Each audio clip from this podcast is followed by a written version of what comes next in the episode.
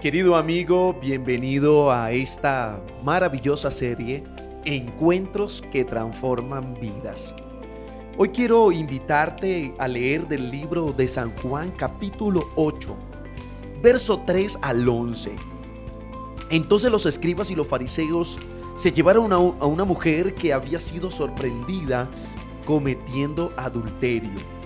La pusieron en medio y le dijeron, Maestro, esta mujer ha sido sorprendida en el acto mismo del adulterio.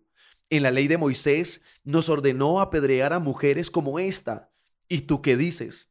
Ellos decían esto para ponerle una trampa y así poder acusarlo, pero Jesús se inclinó y con el dedo escribió en el suelo.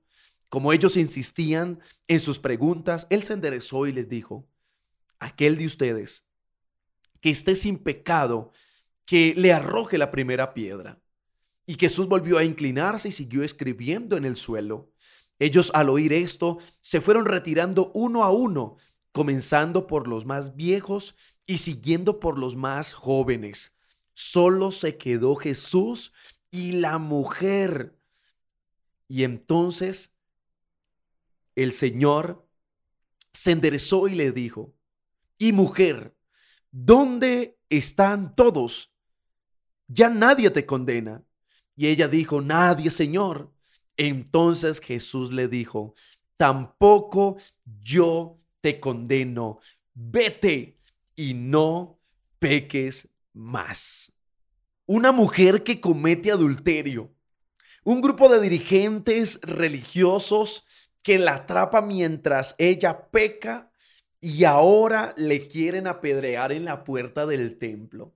Esta mujer se encuentra allí desnuda, avergonzada, traicionada, intentando cubrir con sus manos la degradación de su vida. Ahora es arrojada en el polvo del templo y es acusada delante de alguien que no habla, pero que ella sabe que tiene todo el poder de vida y muerte sobre su existencia. Esta mujer sabe que una sola palabra del silencioso maestro será suficiente para que el grupo le mate. Pero echa un ovillo humano, mezcla de miedo y también de humillación, espera la primera piedra. Es posible que tu pecado no sea el adulterio, pero nuestra situación es muy semejante al de esta anónima mujer. Siempre habrá alguien dispuesto a acusarnos, a señalarnos. Nos hacen sentir las personas más pecadoras del mundo.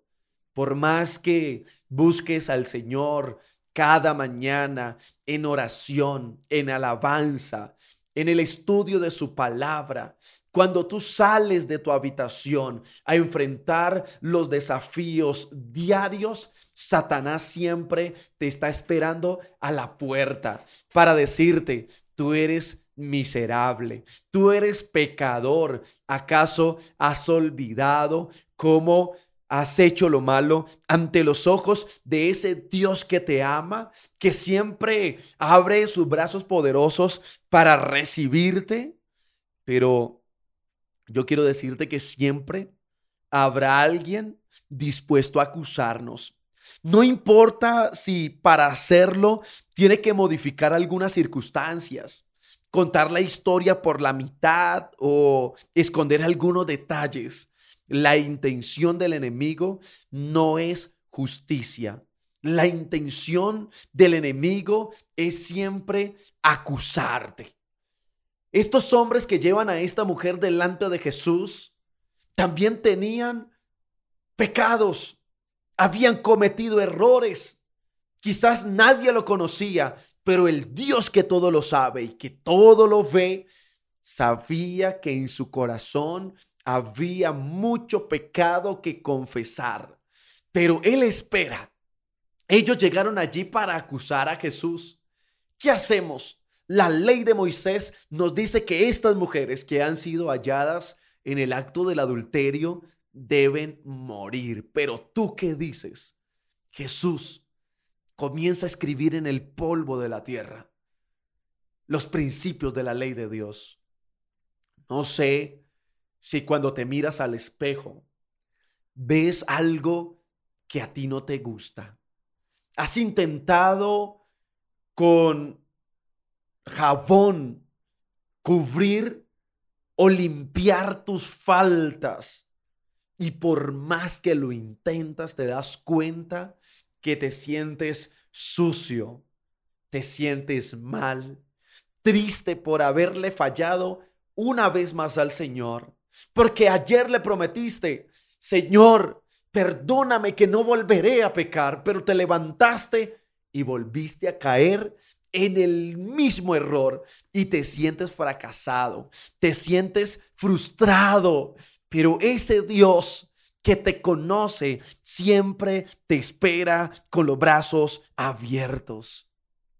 Cristo Jesús no acepta historias mal contadas ni acusaciones dirigidas. Tampoco acepta nuestras excusas. Pecado es pecado y la paga del pecado es la muerte, a menos que el arrepentimiento pueda dar nuevos colores a la escena. Hay días donde todo lo ves a blanco y negro. La vida parece no tener sentido, pero cuando llega Jesús, Jesús le da color a tu vida. Y eso es lo que quiere hacer en esta oportunidad. El Dios soberano quiere darle color a tu familia, a tus decisiones, a los sueños que tú tienes. Es el caso de esta mujer y Jesús lo sabe. Él guarda silencio y se agacha para escribir en el polvo. Por su conocimiento, por su poder y su autoridad, podría haber mirado a cada uno de los acusadores y decirles en voz alta, cada uno de los pecados que ellos habían cometido y hecho cometer en orden y sin errores. Pero Cristo nunca hace eso. No lo hizo con ellos, ni lo hará contigo, porque Él nos da la enorme chance de escribir nuestros pecados en el polvo de la tierra. Por el contrario, cuando escribe nuestros nombres, los escribe para vida eterna y lo hace en el libro de la vida. Esto me enamora tanto de Dios. Él puede hoy decirte todos los errores que has cometido, pero hay una promesa en la Biblia que nos dice que Él toma todos nuestros pecados y los lanza a lo profundo de la mar y no se vuelve a acordar de ellos. No pasa lo mismo con nosotros. Decimos perdonar, pero cuando hay una equivocación, traemos a colación nuevamente los errores y los fracasos. Dios no es así. Dios podría a través de Jesús mencionarle los errores de estos hombres que llevaban sus piedras, pero Él lo que hace es escribir en la tierra los principios de la ley de Dios. Ellos se sintieron acusados y como insistían, el Señor le dice, mira, el que está en libro de pecado, que lance la primera piedra. Y uno a uno la fue soltando. Las piedras finalmente caen, pero no sobre esta mujer, caen sobre el suelo y sin fuerza. De todos modos, el miedo de la mujer es tan grande que no se anima a sacar su cabeza.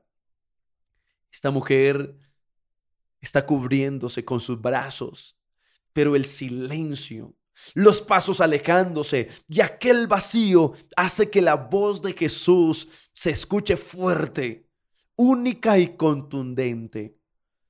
Es la voz del perdón que te dice, vete y no peques más. Es la voz de Jesús que hoy te habla vete y no peques más. Jesús murió en la cruz, tomó el lugar que pertenecía a mí, a mi familia, ese lugar que te pertenecía a ti. Y entonces me pudo manifestar su amor y su misericordia. Jesús te ama de una manera extraordinaria. Jesús murió en la cruz. Ahora es necesario levantarnos y no volver a cometer el mismo error. Él quiere escribir una nueva historia y quiere ayudarte a escribir tu historia. Quizás ves el cuaderno o el libro de tu vida, fracasos tras fracasos, intentando poder solucionarlo todo, pero por más que lo intentas, te das cuenta que no estás bien. Ahora Jesús te dice, y me dice a mí también, no te preocupes, hoy es el día de buenas nuevas, hoy es el día de salvación, hoy es el día de perdón. Ven a mí, yo te recibo tal y como tú estás, te perdono, te justifico, y entonces ve y sé libre. Hoy podemos ser libres en el maravilloso nombre de Cristo Jesús. Comparte esa libertad con las personas que tú amas y no olvides que lo más extraordinario es poder tener un encuentro con Jesús. Bendiciones.